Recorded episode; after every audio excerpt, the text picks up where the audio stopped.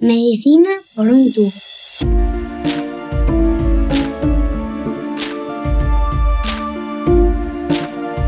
Bienvenidos a Medicina por un tubo, el podcast de Roche España en el que le ponemos voz a la salud. Hay patologías que afectan a nuestro día a día de un modo crónico. Algunas de ellas, como el edema macular diabético o la degeneración macular asociada a la edad, afectan a algo tan básico como la visión. En este episodio vamos a acercarnos a ellas, vamos a aprender cómo abordan médicos, pacientes y entorno la cronificación en el caso de las enfermedades oftalmológicas. Empezamos.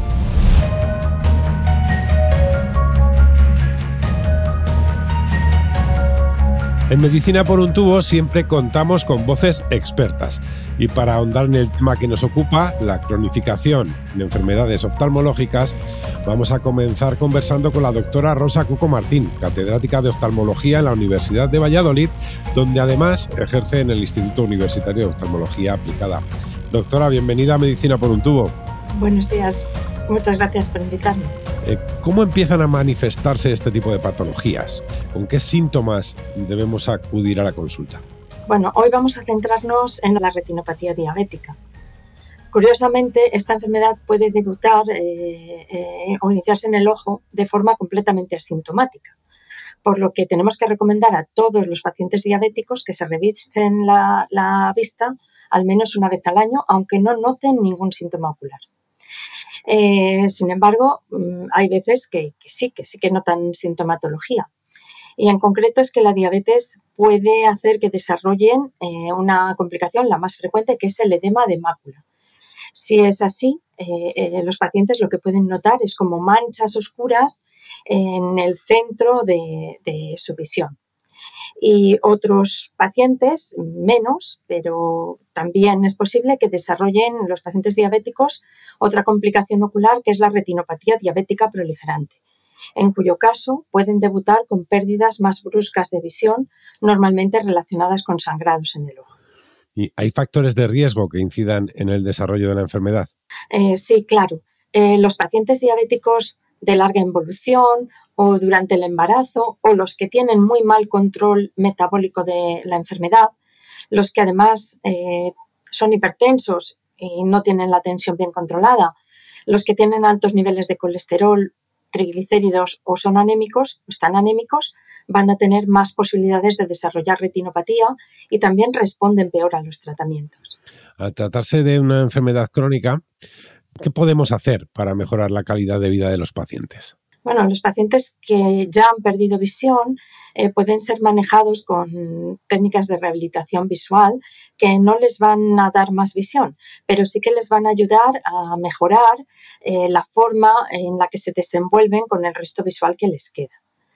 Luego, además, los pacientes con edema macular diabético eh, van a tener que acudir a consulta y a tratarse con inyecciones intravitreas con gran frecuencia, a veces durante largos periodos de tiempo, de años, lo que supone una gran carga para los pacientes que a veces están en edad laboral y tienen que perder días de trabajo.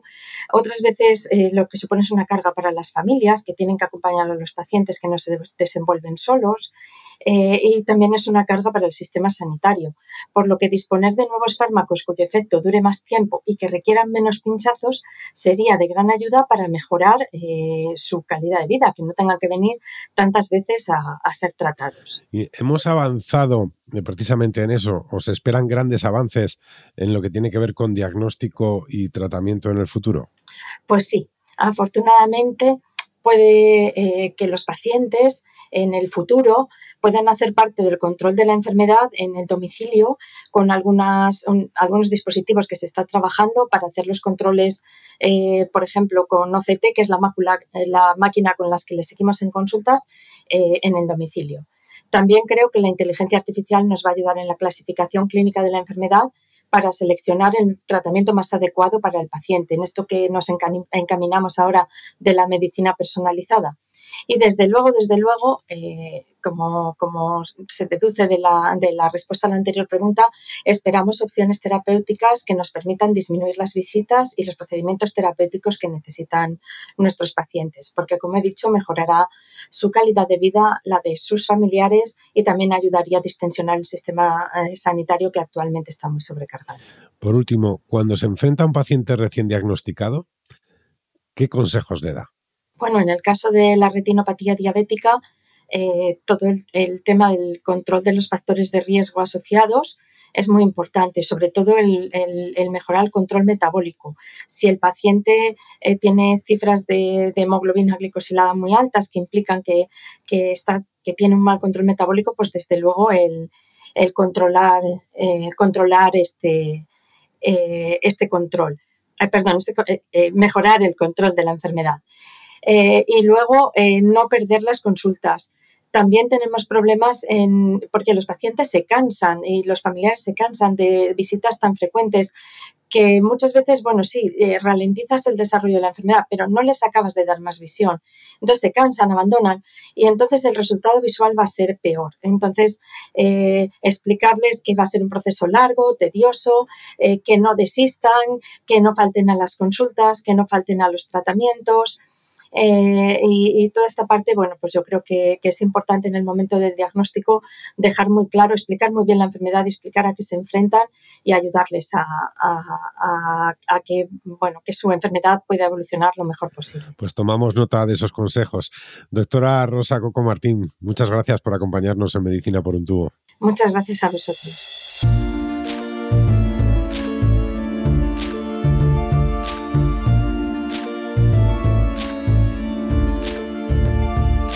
Rubén Cuadrado Asensio es óptico optometrista en el Instituto Universitario de Oftalmobiología Aplicada de la Universidad de Valladolid, un centro educativo del que también es profesor asociado. Con él queremos descubrir cómo es su trabajo con pacientes con enfermedades oftalmológicas crónicas como las que afectan a la retina. Rubén, bienvenido a Medicina por un tubo. Muchas gracias, muchas gracias. ¿Cómo se complementan el trabajo del optometrista y el oftalmólogo? Pues yo creo que se complementan muy bien y sobre todo en, varios vertientes. Eh, sobre todo en el aspecto en el que a lo mejor si el optometrista trabaja junto con el oftalmólogo en una clínica oftalmológica, pues en la evaluación de la, de la toma de los datos iniciales, de la historia clínica, realización de pruebas complementarias, eh, como previo a la, luego cuando pasa el paciente con el oftalmólogo y le da el diagnóstico, así como luego el optometrista que está en su centro óptico como eh, evaluador de, del cuidado primario de la visión, pues detectando a lo mejor mucha gente antes que ir al oftalmólogo, pues va al optometrista porque cree que ha perdido algo de visión y el optometrista ahí es donde puede detectar si hay alguna alteración que pueda remitir al oftalmólogo para que sea evaluado con, más detenimiento y, ver si tiene alguna patología ocular. Yo creo que se complementa en ese aspecto pues muy bien. ¿Y qué papel juega el optometrista en el acompañamiento al paciente con una enfermedad crónica? ¿Cómo incide en su calidad de vida? Pues relacionado con lo que acabo de comentar, yo creo que incide eh, bastante, porque como digo, eh, muchas veces el optometrista, el, paciente va a, al optometrista, a la óptica y, ay, es que, es que veo un poquito peor, a ver si es a lo mejor que me haya cambiado las dioptrías de las gafas y tal. Entonces, eh, el optometrista a lo mejor ahí, si ve que con, gafas pues no ve más, pues tiene que decirle, oye, eh, no es cosa de gafas, mm, vete al oftalmólogo que te revise o ve, a lo mejor te tiene que dar la mala noticia de que a lo mejor de su patología probablemente esté progresando y entonces pues eh, hay que ni con gafas se mejora. Entonces ahí es un punto un poco crítico en cuanto al aspecto social o psicosocial de, la persona, del paciente. Y en esos momentos críticos, ¿qué consejos da a los pacientes que llegan ya con un diagnóstico crónico, con algo más complejo? Pues yo ahí lo que haría, al menos ahí en la consulta, pues eh, indicándole que a lo mejor pues eh, a la visión, esa pérdida de visión, pues a lo mejor eh, no se puede mejorar ni con gafas ni con ayudas, otro tipo de ayudas, sino que a lo mejor puede tener que utilizar ayudas de baja visión y acudir a un centro, a una unidad de baja visión, a un servicio de baja visión. Y eh, ahí luego, dependiendo cómo respire la persona, cómo se encuentre como la suma, pues a lo mejor también antes que eso tienes que eh, recomendar que acuda o que vaya o visite a un psicólogo o alguien que, un especialista que le ayude a asumir esa pérdida de visión en ese aspecto, ¿no? Entonces ahí sí que son temas ahí un poco más críticos desde el punto de vista a lo mejor más emocional y que también la, empatía que puedas tener es importante, juegan para lo importante a la de ese trato eh, optometrista o profesional paciente a que esa relación pues pueda ser con una más cercanía menos cercanía y sobre todo pues eh, el paciente pues pueda asumir mejor la, información que le puedes proporcionar. ¿Y cómo ha evolucionado el trabajo con pacientes, con ese tipo de pacientes con baja visión en los últimos años? ¿Se ha hecho más multidisciplinar? ¿Se ha mejorado en ciertos aspectos? Sí, sí que se ha mejorado, aunque todavía en España estamos un poquito ahí rezagados, no es tanto, no está tan desarrollado como en países anglosajones, como en Estados Unidos o Inglaterra o Australia, en el que sí que hay un abordaje muchísimo más multidisciplinar, sí que hay pues eh, oftalmólogos, eh, los trabajadores sociales, psicólogos, eh, juegan un papel muy importante, asistentes sociales, terapeutas ocupacionales, profesores de rehabilitación visual, técnicos de rehabilitación visual. Hay muchos profesionales englobados para, ah, para el cuidado de este tipo de estos pacientes con patología visual crónica, con, baja visión. Y en España vamos mejorando, pero mm, a pasos creo que más bastante más lentos de lo que el paciente querría. Pues Rubén Cuadrado, muchísimas gracias por habernos acompañado en este programa de Medicina por un tubo. Nada, muchas gracias a, a vosotros. Estás escuchando Medicina por un tubo. El acompañamiento al paciente se extiende más allá de la consulta médica e implica al ámbito social. María Teresa del Álamo Martín es profesora titular del área de Trabajo Social y Servicios Sociales de la Universidad de Valladolid, desde donde investiga sobre el tema que nos ocupa y forma a futuros trabajadores sociales. María Teresa, bienvenida a Medicina por un tubo. Muchas gracias. Aparte del tratamiento en sí, ¿qué apoyo reciben los pacientes con problemas crónicos de la visión como la de MAE? Bueno, pues podríamos diferenciar tres tipos de apoyo según la finalidad de cada uno de ellos. El primero de los apoyos eh, iría dirigido a lograr el ajuste y, la, la, adaptación a la nueva situación desde el punto de vista personal y social y emocional que tienen estas personas.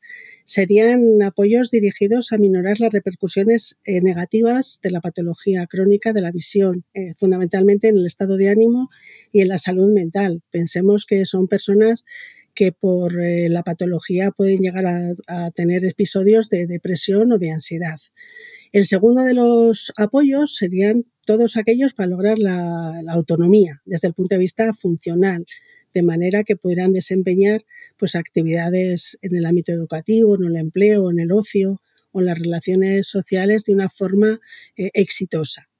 Y el tercer tipo de apoyos, pues eh, estaría dirigido a paliar aquellas dificultades económicas que la persona tiene pues por no poder trabajar o por tener que cambiar de puesto de trabajo o por adquirir determinadas ayudas o porque la persona con patología pues pase de ser un proveedor de cuidados a ser un receptor de los mismos. ¿Y qué tipo de ayudas pueden recibir este tipo de personas? Bueno, pues eh, si hacemos eh, un poco en esa triple clasificación que hemos hecho de los apoyos, podríamos diferenciar también tipos de ayudas.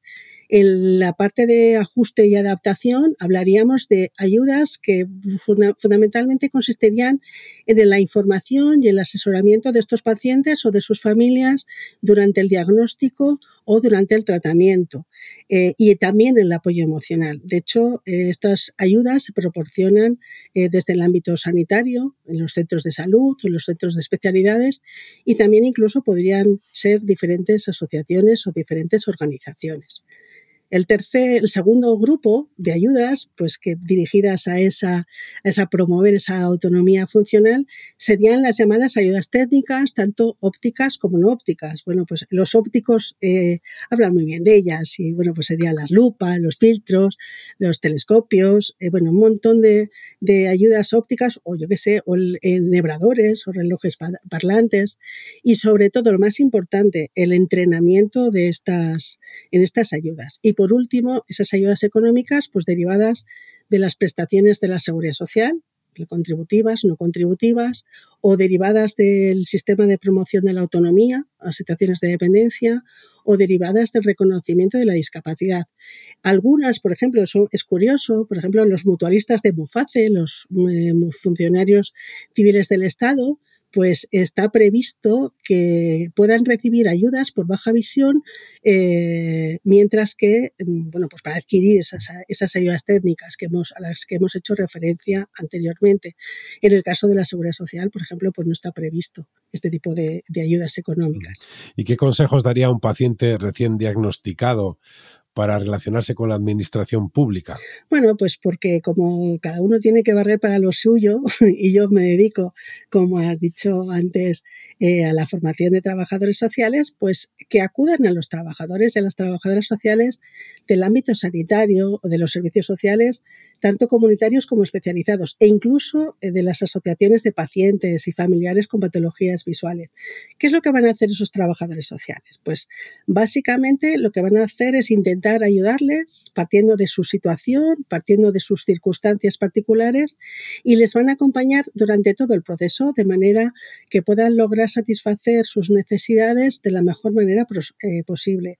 Son profesionales que les van a explicar de una forma sencilla y asequible cómo proceder ante la administración, qué derechos tienen, cómo hacerlos valer, dónde acudir, cuándo, cómo, qué procedimientos e incluso, eh, bueno, pues les van a explicar ese, el significado y el alcance de las resoluciones de las administraciones, que a veces son difíciles de entender. Y, e incluso diría más que si fuera necesario, pues buscar ayuda especializada en profesionales del ámbito del derecho, por ejemplo, para hacer valor, valer esos derechos o valer esas situaciones ante la administración. ¿Y a qué retos nos enfrentamos, nos enfrenta este tipo de trabajador a la hora de apoyar a, estos pacientes? ¿Cuáles son los principales mm, obstáculos que, con los que hay que lidiar en el día a día? Bueno, eh, yo mm, señalaría dos fundamentalmente. Uno, hacer visible a la sociedad, a los políticos, a los profesionales, las dificultades y las repercusiones negativas que estas personas deben afrontar en su vida cotidiana según la patología que padecen. Bueno, pues porque eh, hay ocasiones que eh, cuando las patologías eh, son poco visibles al resto de los ciudadanos, no entendemos y no entendemos qué es lo que les pasa y difícilmente les vamos a poder ayudar. Entonces, parece ser que lo que no es visible no existe y si no hay demanda, no, no es, vamos, que no es posible planificar nada. Y luego otro reto es el tema de la investigación. Yo creo que el primero, bueno, por supuesto, mejorar las terapias o tratamientos clínicos, que es lo que les van a decir los, fundamentalmente los pacientes, pero además, por ejemplo, para los políticos o para la sociedad general, conocer con exactitud la magnitud del problema.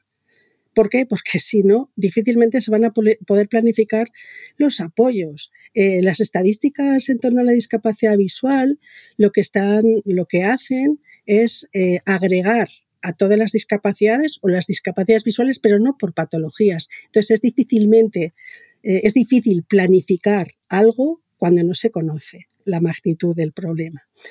Y luego, eh, otra de las patas de la investigación, bueno, pues el, hacer la vida más fácil a estas personas, el avanzar en las ayudas técnicas, pero no solamente eso, sino en trabajar para que desde el punto de vista urbanístico, estoy poniendo un ejemplo, eh, para que las ciudades, para que los pueblos sean cada vez más accesibles, más amigables, más inclusivos y que promuevan la autonomía y la independencia de estas personas.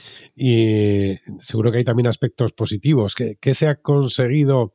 Eh, ¿Cómo hemos avanzado en los últimos años y qué podemos mejorar? Eh, bueno, pues en los últimos, en los últimos años pues eh, sobre todo procedentes de las asociaciones de pacientes y de familiares, eh, pues ahí han hecho campañas que han impulsado y han conseguido avanzar en la visibilización de este colectivo. Eh, aunque no son suficientes, pero yo creo que todo lo que supone el distintivo de baja visión que se ha hecho en Pamplona o se ha hecho en algunos ayuntamientos, pues eh, yo creo que es importante, aunque insisto que sería recomendable continuar haciendo ese tipo de campañas. Otro de los aspectos que han mejorado en España es que cada vez más hay más centros y más profesionales en el ámbito privado que se dedican a la rehabilitación visual y que entrenan a los pacientes para el tema de las ayudas técnicas, ópticas y no ópticas. Eh, ¿cuál es el, sería bueno?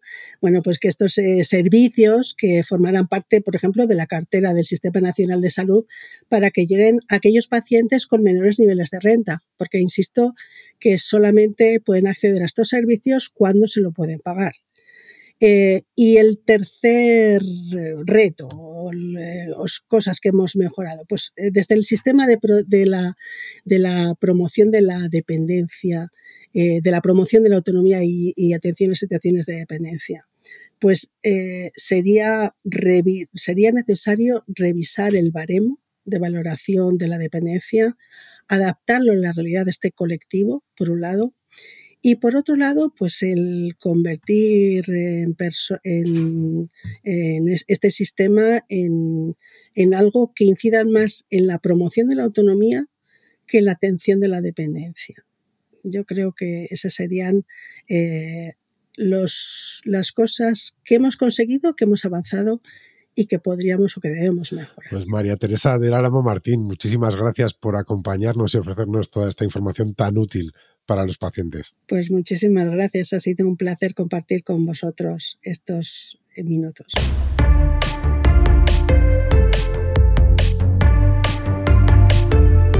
En Medicina por un tubo siempre escuchamos la voz del paciente. Santos Eizaguirre Orbe tiene retinopatía diabética, una patología con la que lleva conviviendo más de 25 años. Santos, bienvenido a Medicina por un tubo. Encantado de estar aquí.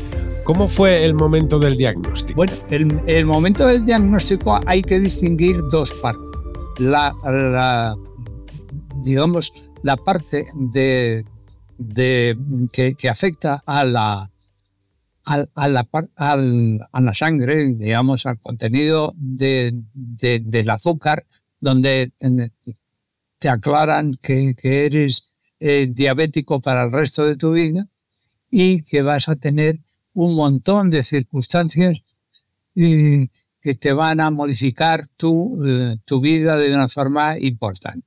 Pero oh, al mismo tiempo te dicen que vas a hacer una vida bastante normal, pero la alimentación va a cambiar sustancialmente. Otra cosa distinta es el momento donde pierdes la visión.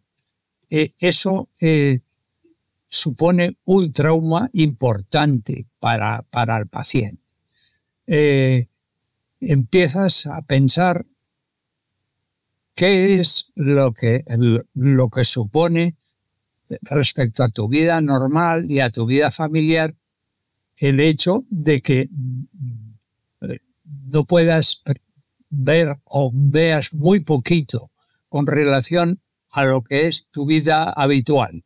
Por ejemplo, yo he sido muy aficionado y profesionalmente he tenido que desarrollar dos actividades. Una, la conducción de vehículos, de, coche. he realizado muchísimos viajes porque mi, función en la empresa era la logística y me pasaba la vida conduciendo y eh, yendo de un sitio a otro por España y por Europa, con algunos viajes fuera, fuera, fuera de Europa, pero digamos el 90% era dentro de Europa y sobre todo dentro de España.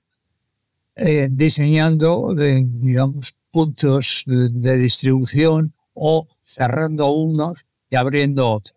Eso, mm, en el momento en que pierdes la visión de un ojo totalmente y una parte de la visión del que te queda, eh, que te queda eh, con, capacidad de ver eso es muy, muy fuerte, muy duro, muy. Y piensas en todo. Piensas en lo que, en lo que, en lo que puedes hacer, en lo que te va a costar, si tu familia va a poder soportar económicamente el, esfuerzo eh, económico eh, y, todos los apoyos que tú has podido prestar o has podido recibir de tu entorno familiar va a modificarse de manera, de manera importante.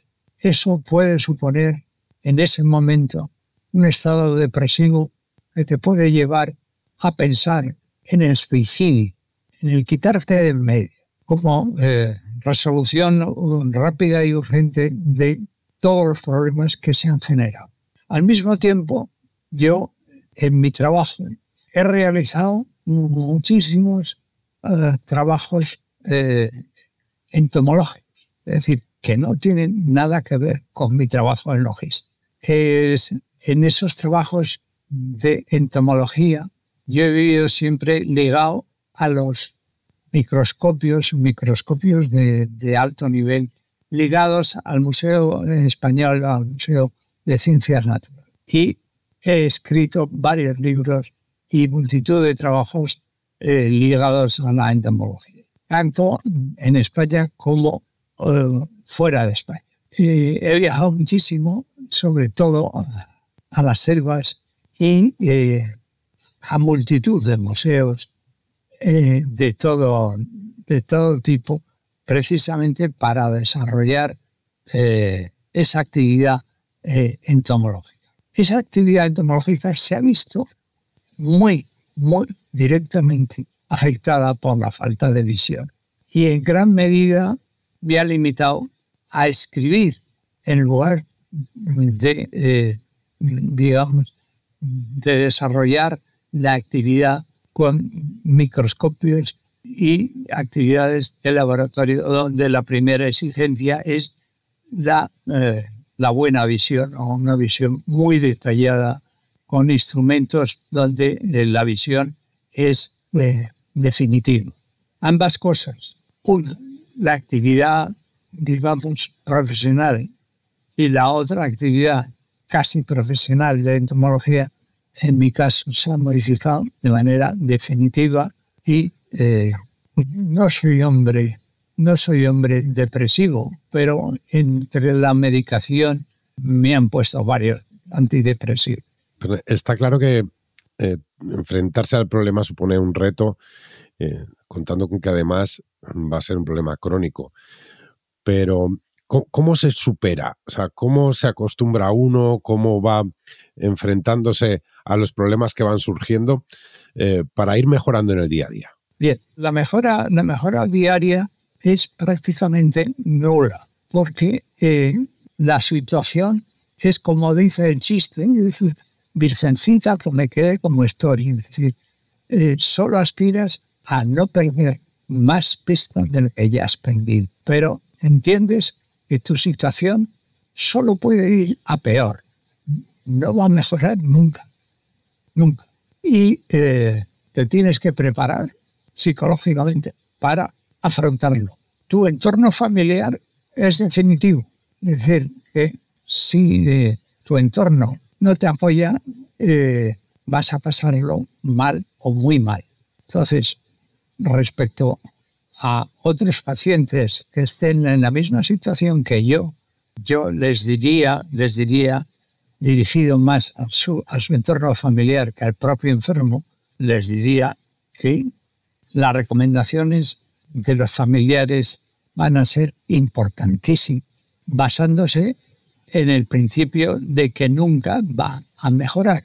Puede empeorar, casi seguro que con el tiempo va a empeorar, pero nunca va a mejorar. Más allá, del entorno familiar y el entorno médico, que entendemos que es clave para, afrontar el día a día, eh, ¿qué ayuda a levantarse por las mañanas y decir, sigo adelante? O sea, Mm, puedo rehacer, puedo vivir de un modo más o menos, puedo mantener cierta calidad de vida? Eh, digamos que cuando te levantas por la mañana, tú ya tienes eh, normalmente asumido el tipo de enfermedad que padeces y sobre todo que no se va, no se va a mejorar.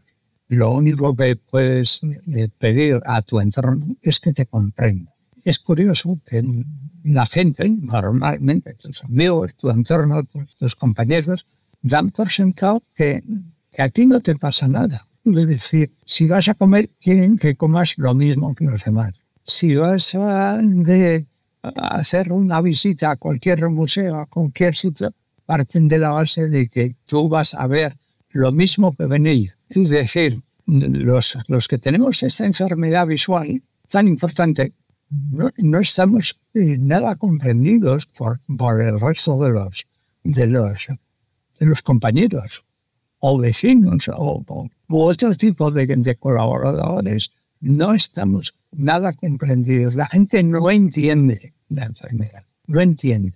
Y eso a veces te hace reír y a veces te hace llorar. Bueno, lo de llorar es, es una exageración, pero te, te, descoloca mucho el que no, no te comprenda.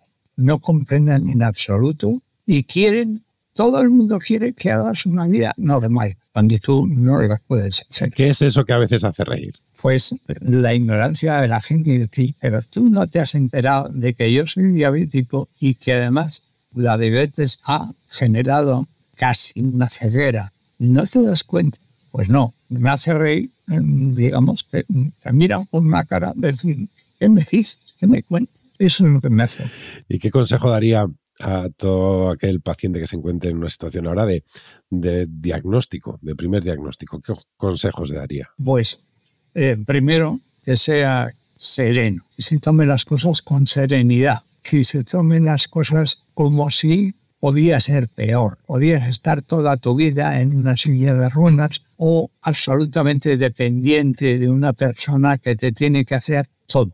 En la vida, todo. Desde el, cuarto de baño hasta eh, ir simplemente a meterte en la cama o darte de comer. Eso es algo que ocurre, que ocurre con enfermos que han perdido completamente la visión. Y dices, bueno, pues todavía veo un poco, me puedo servir me puedo duchar. He perdido muchísimas capacidades, pero conservo algunas que me permiten una independencia. Pues Santos, muchísimas gracias por acompañarnos en Medicina por un tubo.